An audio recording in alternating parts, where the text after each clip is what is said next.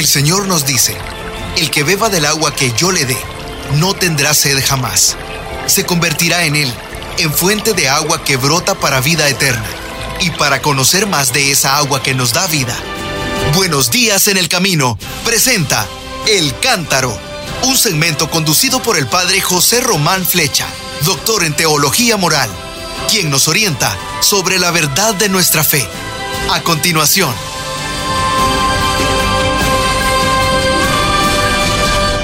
Mis queridos hermanos, queridas hermanas, así es, soy el padre José Román Flecha de la diócesis de León, hablándoles de nuevo desde esta residencia de personas mayores de la ciudad de Salamanca, donde vivo habitualmente.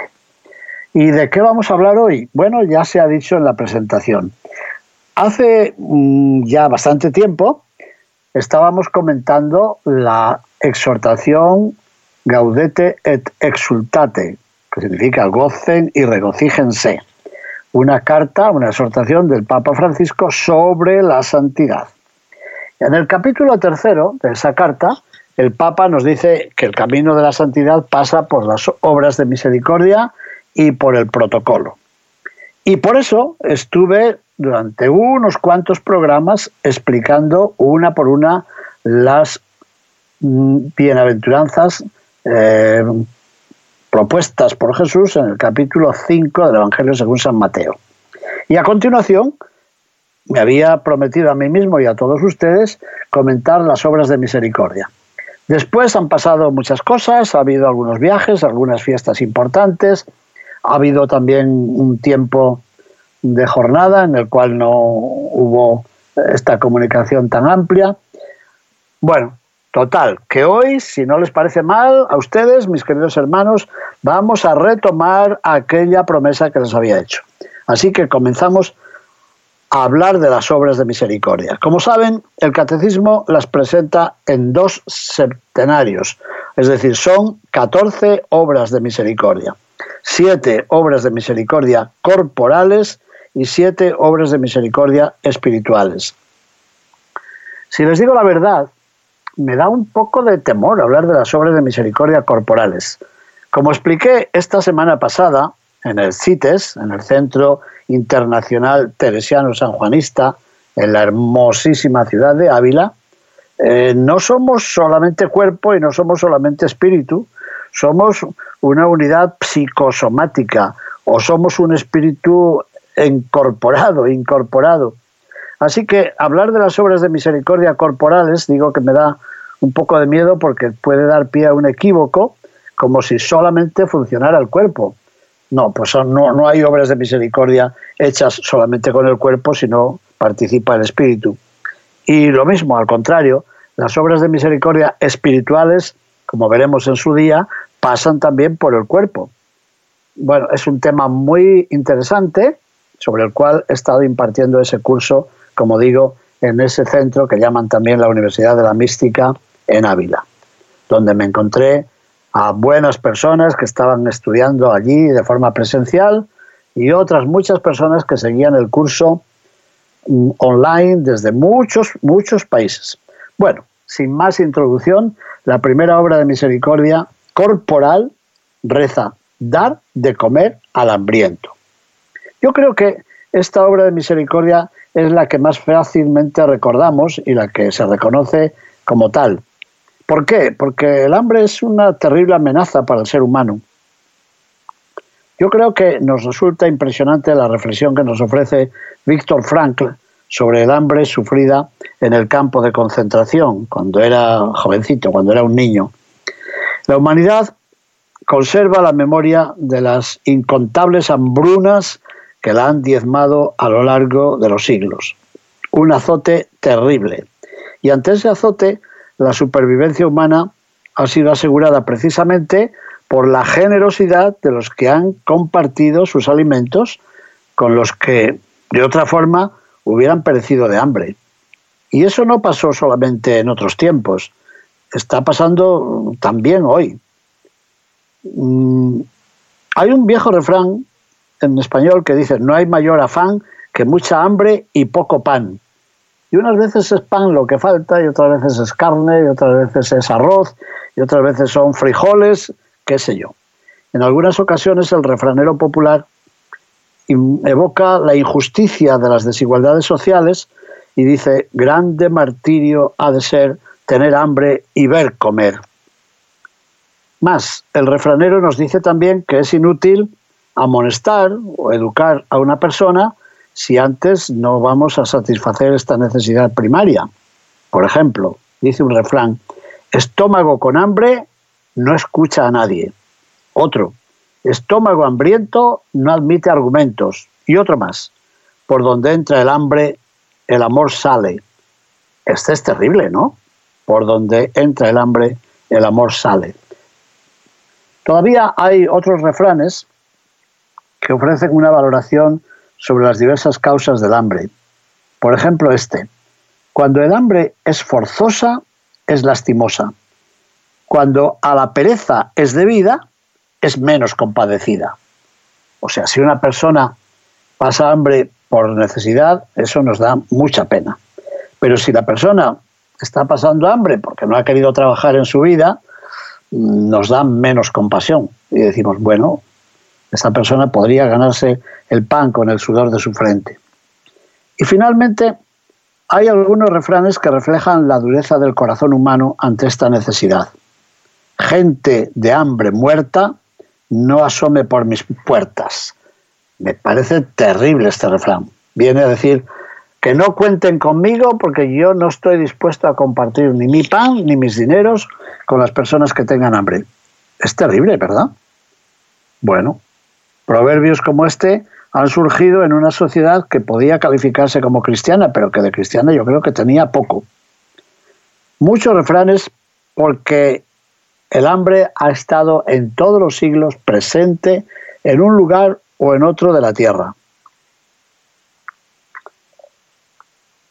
Bueno, ¿y nuestra experiencia cuál es? En los años pasados, el hambre se convirtió en un recuerdo histórico situado en los días de la posguerra, no solo la posguerra de España, sino también en la posguerra, la Segunda Guerra Mundial.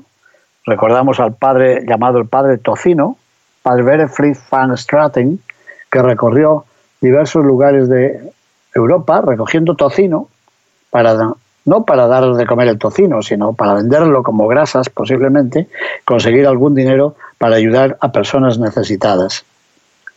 Hoy son muchos países donde tenemos noticia de la presencia del hambre, que está atenazando a unas personas y a otras. De todas formas, tendríamos que recordar que uno de los primeros derechos del ser humano, ahora que siempre hablamos de los derechos, los derechos humanos, quizá el primero de los derechos humanos es precisamente este, el de poder gozar de una autonomía alimentaria, tener con qué comer y con qué sostenerse. Son muchos los que se preguntan cómo es posible respetar el medio ambiente, respetar la naturaleza y al mismo tiempo procurar los recursos que podrían calmar el hambre en los países más pobres. La solución a ese dilema no siempre aparece claramente ante los ojos de los que deciden las políticas pertinentes, como bien nos ha recordado el Papa, sobre todo al tener presente la situación de la zona amazónica. Bueno, habrá sí que respetar los bosques, hay que respetar también a las personas que viven allí, eh, no podemos sacarlas de ese entorno. Bueno, es un drama terrible. El mismo Papa Francisco nos ha dicho, con una frase que ha molestado a algunas personas que ustedes conocen como yo, que si hay hambre en el mundo no es porque falten los alimentos. No faltan alimentos en el mundo. Hay alimentos para dar de comer a 7.000 millones de personas y a muchísimos más. Pero el Papa nos dice que lo que falta es responsabilidad en esta sociedad nuestra que está embriagada por el ansia del consumo y no se preocupa de compartir con los que lo necesitan. Pero ya digo que esto ha molestado a muchas personas. A muchas personas que no tienen en cuenta la justicia que deberíamos cuidar y deberíamos promover para que a nadie le falte el alimento. Seguramente podríamos decir muchas más cosas sobre el ver, el ver de esta pequeña catequesis, qué es lo que está ocurriendo. Y el juzgar, el juzgar nos lleva a buscar en la palabra de Dios la presencia del hambre. Como recordamos, el hambre, además de la palabra de Dios, movió a Abraham a salir de Ur de, Caldea, a salir de su tierra, según el libro del Génesis, capítulo 11, versículo 10. Pero ustedes y yo recordamos también la figura del patriarca Jacob y de sus hijos, que movidos por el hambre, se vieron obligados a bajar a Egipto para comprar alimentos, donde se encontraron un virrey que, mire qué casualidad, qué providencia, resulta que era José. El pueblo de Israel recuerda también el hambre que tuvo que sufrir durante su larga peregrinación por el desierto y cómo Dios se la sació con un alimento inesperado, el maná y las codornices. En una cultura rural como era aquella, con el fin de aliviar el hambre de los pobres, la ley prescribía algunos gestos de solidaridad. Por ejemplo, a la hora de cosechar las mieses y de vendimiar las viñas, había que dejar en el campo algunas espigas y algunos racimos para que pudieran ser recogidos por los más necesitados. Como todo el mundo sabe, esa disposición de la ley que se encuentra en el Levítico, en el capítulo 19, es muy bellamente evocada en el libro de Ruth, precisamente porque Ruth se amparó en esa norma de la ley, encontró a Booz y aquel encuentro terminó en matrimonio y ese matrimonio daría origen a un bisnieto que sería nada menos el rey David. En este domingo pasado hemos recordado cómo el profeta Elías, enviado a las tierras de Fenicia, a Sarepta, suplicó a una viuda que le diese algo de comer y la viuda manifiesta que se encuentra en una situación de hambre, ella y su hijo. Después, pasando tantas cosas que habría que recordar, nosotros pensamos en la literatura sapiencial, en concreto en el proverbio capítulo 25, versículo 21, que dice, si tu enemigo tiene hambre, dale de comer, y si tiene sed, dale de beber. Y así amontonas sobre su cabeza brasas, y el Señor te dará la recompensa. Eh, no se olvide que el texto se refiere al enemigo, así que la primera reacción sería la de tratarle de forma poco amigable, pero no, el consejo sugiere un gesto inesperado. Es preciso hacer el bien a quien nos ha hecho el mal. Y si el enemigo tiene hambre, aliméntalo, aliméntalo para que él reconozca con vergüenza que hay que cambiar de vida. Y si pasamos al Nuevo Testamento, seguramente recordamos muchos ejemplos. Jesús contrapone a la bienaventuranza de los que tienen hambre y sed de la justicia, la mala aventuranza de los hartos, de los satisfechos, que un día habrán de sentir la mordedura del hambre.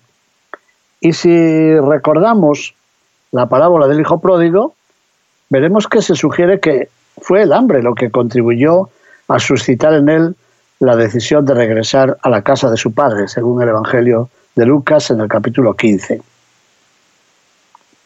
El mismo Evangelio de Lucas nos transmite la parábola de un rico un rico comilón que comía muy bien y se vestía de lujo, pero a su puerta había un mendigo hambriento que parece que no merecía ni siquiera la atención del rico.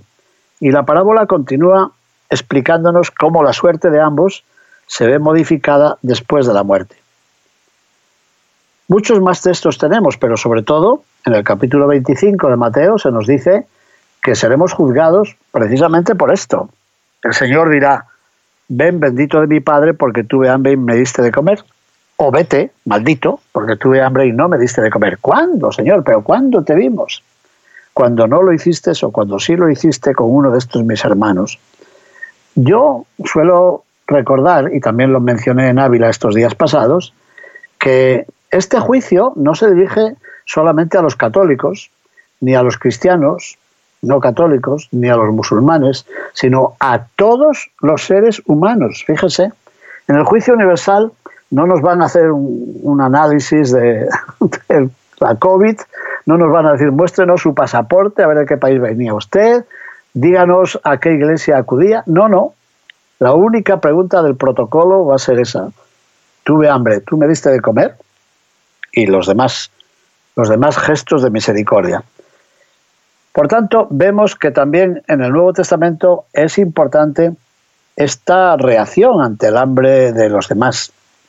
San Pablo a los cristianos de Corinto les dice que ¿cómo puede ser eso? Que mientras celebran la mesa eucarística, cuando celebran los ágapes, unos comen bien y otros no tienen en cuenta al hermano hambriento.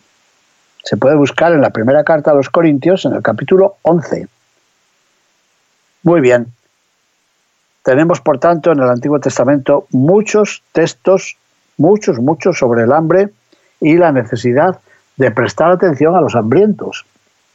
Yo suelo decir que no basta prestar atención a los hambrientos de pan o de frijoles, sino también a los hambrientos de cultura, a los hambrientos de conocimiento.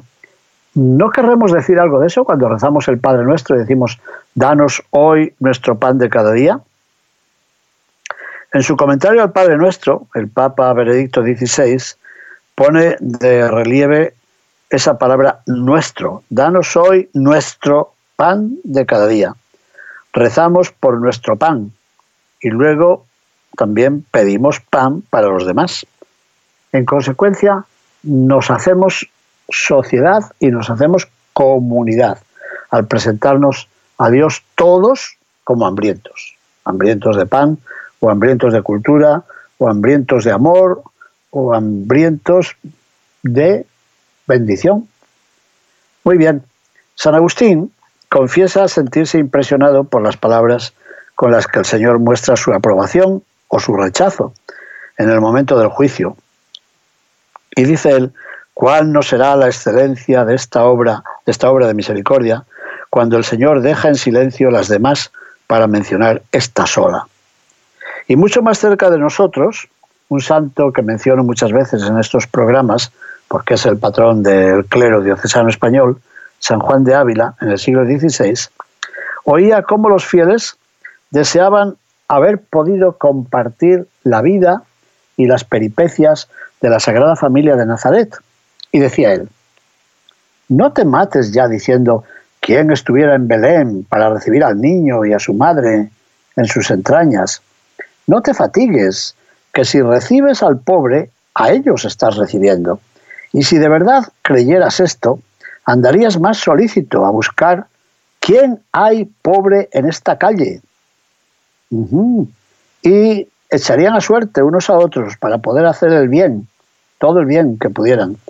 Hermanos, den limosnas, decía, vistan a los desnudos, harten a los hambrientos, y no se contenten con dar una monedita o una poca cosa, sino den limosna en cantidad, pues que así se la da Dios a ustedes.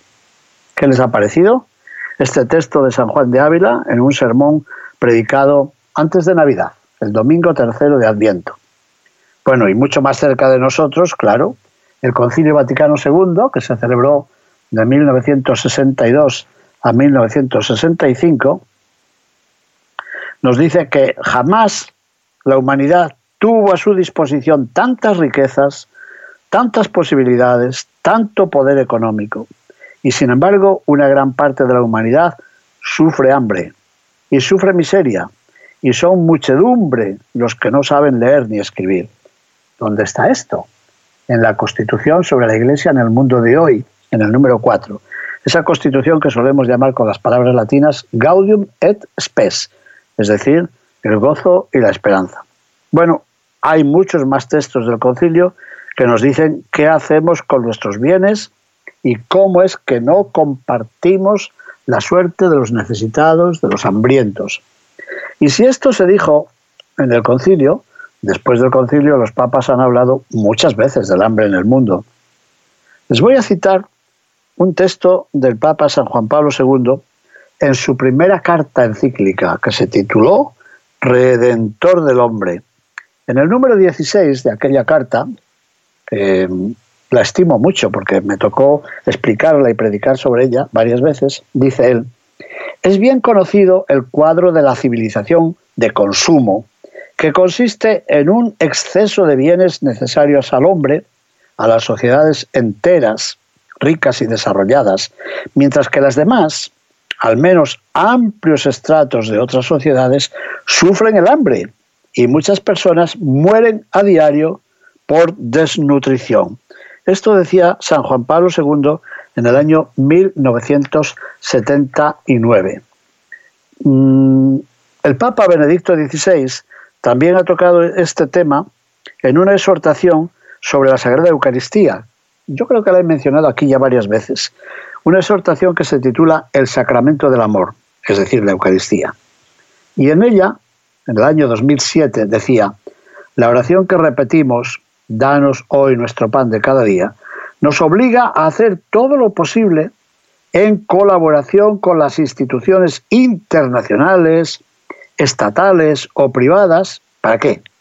Para que cese, o al menos para que disminuya en el mundo, el escándalo del hambre y de la desnutrición que sufren tantos millones de personas, y especialmente en los países en vías de desarrollo.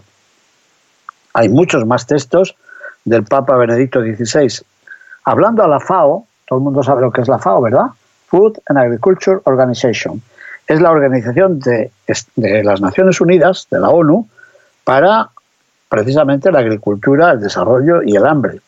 Pues bien, hablando a esa organización, el 16 de noviembre del año 2009, el Papa Benedicto XVI decía, el hambre es el signo más cruel y concreto de la pobreza.